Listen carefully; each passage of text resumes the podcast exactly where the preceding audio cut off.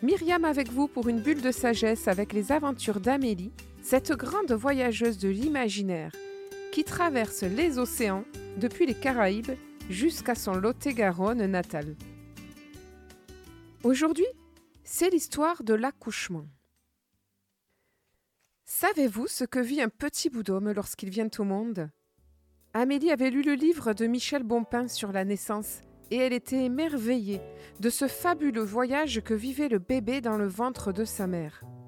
Il semblerait qu'il retraverse toute l'évolution de la vie, depuis les débuts du minéral, en passant par le stade végétal, puis le stade animal, concentré dans les neuf mois de grossesse, puis les tout débuts de l'humanité, de l'homme préhistorique à l'homme d'aujourd'hui, juste pendant les sept étapes de la naissance. Pour naître petit homme à l'heure d'aujourd'hui, adapté à toutes les circonstances de la vie d'aujourd'hui. Quand on y songe, quelle fabuleuse machine a créé la vie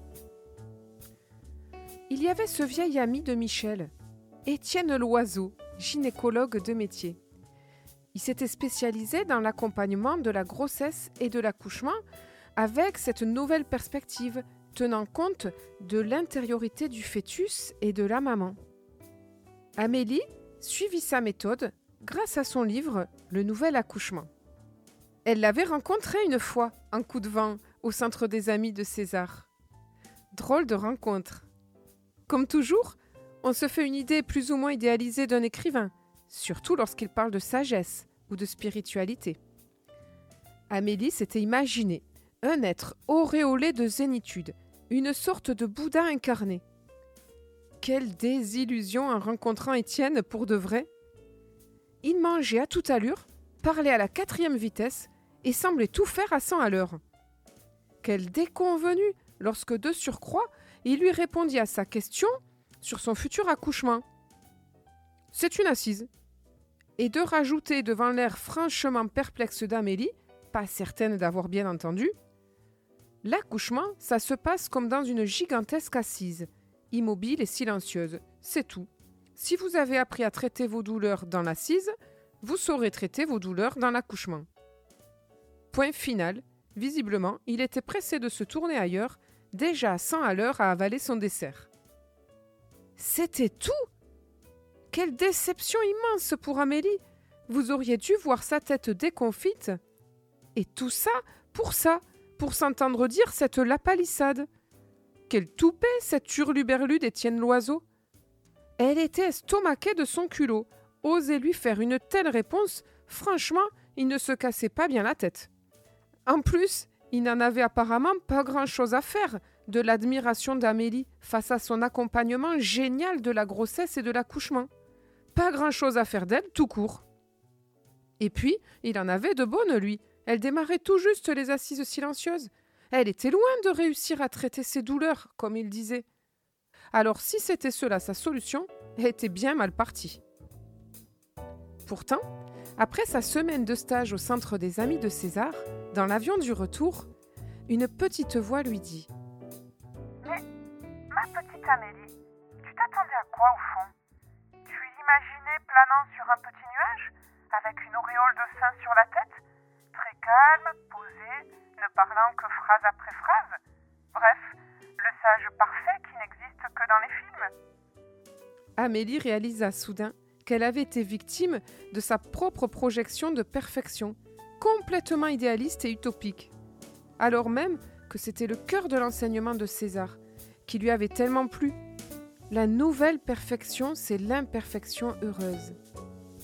Elle se surprit en flagrant délit de jugement sur cet homme et en sourit. Pourtant, elle avait entendu maintes fois Michel répondre à des lecteurs partout, continuez à courir, mais en souriant. Étienne Loiseau était un homme qui courait partout. C'était sa misère, et il ne cherchait nullement à se corriger pour plaire, seulement un sourire, quitte à déplaire. C'était décidé. Elle continuerait de suivre cette méthode géniale d'Étienne Loiseau pour accompagner l'accouchement, tellement pertinente. Mais ceci sera pour la prochaine histoire. Et voilà, c'était la première partie de l'histoire de l'accouchement. Rendez-vous à la prochaine aventure d'Amélie pour la suite de cet accouchement peu ordinaire.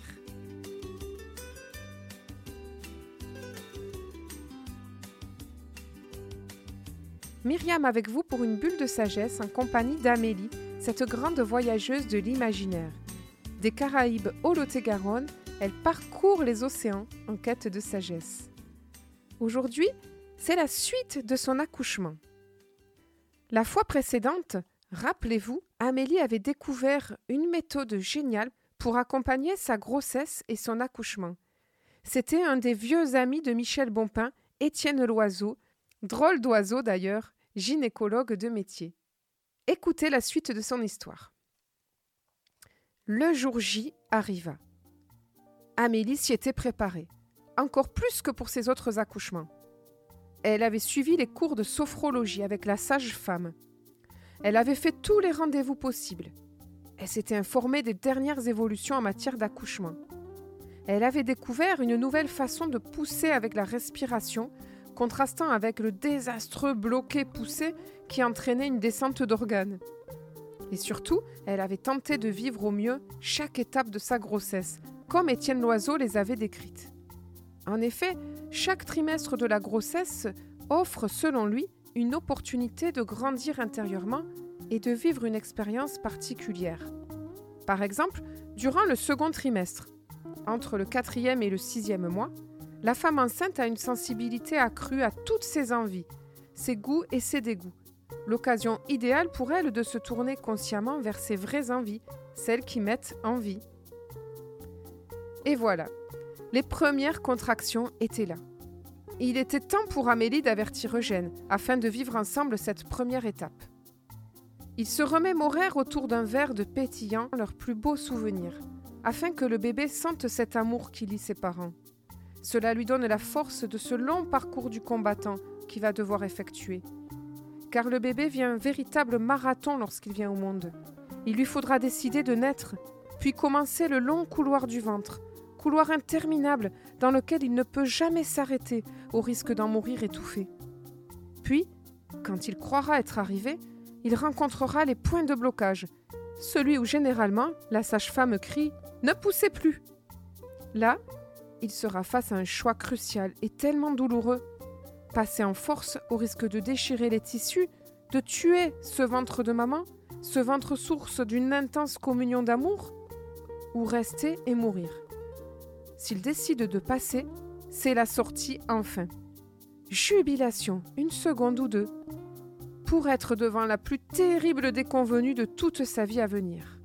L'imperfection d'un monde froid et sans amour.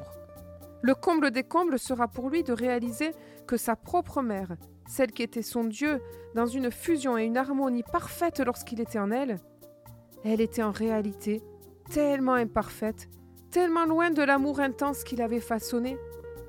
Ce n'est pas l'imperfection en soi qui le choque, mais le fait qu'elle n'a aucun amour pour ce qu'elle est, pour sa propre imperfection. C'est là, à la fin des sept étapes, qu'il va tomber dans son premier sommeil, en installant un écran pour moins souffrir. Un écran protecteur, comme une première carapace d'insensibilité. C'est le tout premier traumatisme fondateur de notre future personnalité. C'est ce tout premier traumatisme qui le fait humain sur Terre. Toi aussi, tu fais partie des humains. Tu as reçu le sceau de ton imperfection chronique et définitive. Amélie était à l'hôpital essayant de vivre au mieux chacune de ces étapes afin d'aider son bébé à les traverser. Chance incroyable, c'était sa sage-femme préférée qui était en poste ce jour-là. Elle s'appelait Marie. Elle avait lu le livre de Michel Bompin sur la naissance. Elle proposait un accompagnement tout en douceur qui respectait le libre choix de la femme. Incroyable, Étienne Loiseau avait raison.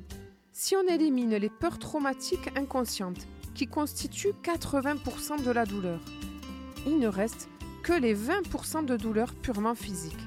Et elles deviennent tout à fait acceptables. Amélie arrivait à gérer les douleurs des contractions par sa position, debout, prenant appui sur la balustrade. Elle les sentait monter en puissance, serrer son ventre comme un étau, puis redescendre, lui permettant de respirer. Si une contraction était plus forte, le temps de repos qui suivait était plus long. Les courtes, elles, se succédaient plus rapidement. Les heures passaient. Le col se dilatait très lentement. Inquiétude ou impatience Ce fut Marie, la sage-femme, qui décida d'accélérer un peu les choses en perçant la poche des os. Moment douloureux physiquement et psychiquement, car Amélie se sentit trahie. Était-ce vraiment nécessaire? Marie tenait pourtant tellement à respecter le rythme naturel de la femme, alors pourquoi vouloir accélérer les choses? Et puis, tout s'enchaîna rapidement. À un moment, Amélie fut tentée. Pourrait-elle avoir une péridurale? Marie la rabroua gentiment. Au quatrième enfant et avec un tel accompagnement, et vu le stade de l'accouchement, elle n'en avait plus besoin. Deuxième déception, Amélie pensait pouvoir pousser dans la position où elle se sentait le mieux. C'était la position ancestrale de nos aïeux, debout, légèrement fléchie, presque accroupie. Mais là, elle n'eut pas le choix. Elle était allongée sur la table d'accouchement comme les fois précédentes. Deuxième déception, mais Marie n'avait-elle pas dit que l'on pouvait accoucher comme on le voulait? Eugène était à ses côtés, bien impuissant à la soulager. Elle lui serra fort la main pendant les poussées. Pourtant, trois suffirent pour que Marie s'écrie Je vois sa tête. Et puis le stop insupportable. Arrête de pousser. L'épaule coincée. Déclic chez Amélie, le fameux point de blocage, une des dernières étapes cruciales pour le bébé. Elle se rappela la petite phrase à lui dire pour l'encourager, la petite phrase qu'elle avait préparée pendant son accompagnement. Et ça y est, l'épaule était dégagée. Il sortit tout seul. Amélie était d'autant plus bouleversée qu'elle savait tout le voyage vécu ensemble. Son petit garçon était désormais dans ses bras, pleurant légèrement à petits cris. Lorsque l'aide-soignante le lui prit pour le laver, avec des gestes bien maladroits et brusques, il se mit à pleurer vraiment plus fort. Amélie savait ce qu'il vivait et elle en voulut à cette femme. Pourtant, elle savait aussi que le plus grand choc pour son petit garçon serait elle, Amélie, Qu'allait-il sentir d'elle et de toute sa misère en cet instant? Grâce à cet accouchement, elle avait vécu une véritable expérience spirituelle, un voyage en conscience avec elle-même et avec son bébé. Ce n'est pas si fréquent quand même de vivre un tel accouchement. Une fois rentrée chez elle, elle écrivit à Étienne Loiseau pour lui raconter son aventure. Certes, elle se jugeait encore de ne pas avoir accompagné son enfant aussi bien qu'elle aurait voulu. Elle avait oublié l'enseignement de César, repris par Michel, puis par Étienne. Ce n'est pas réussir qui compte, mais de bien jouer. Tenter, c'est dépasser son histoire, et c'est déjà gagné. Mais ceci est une autre histoire.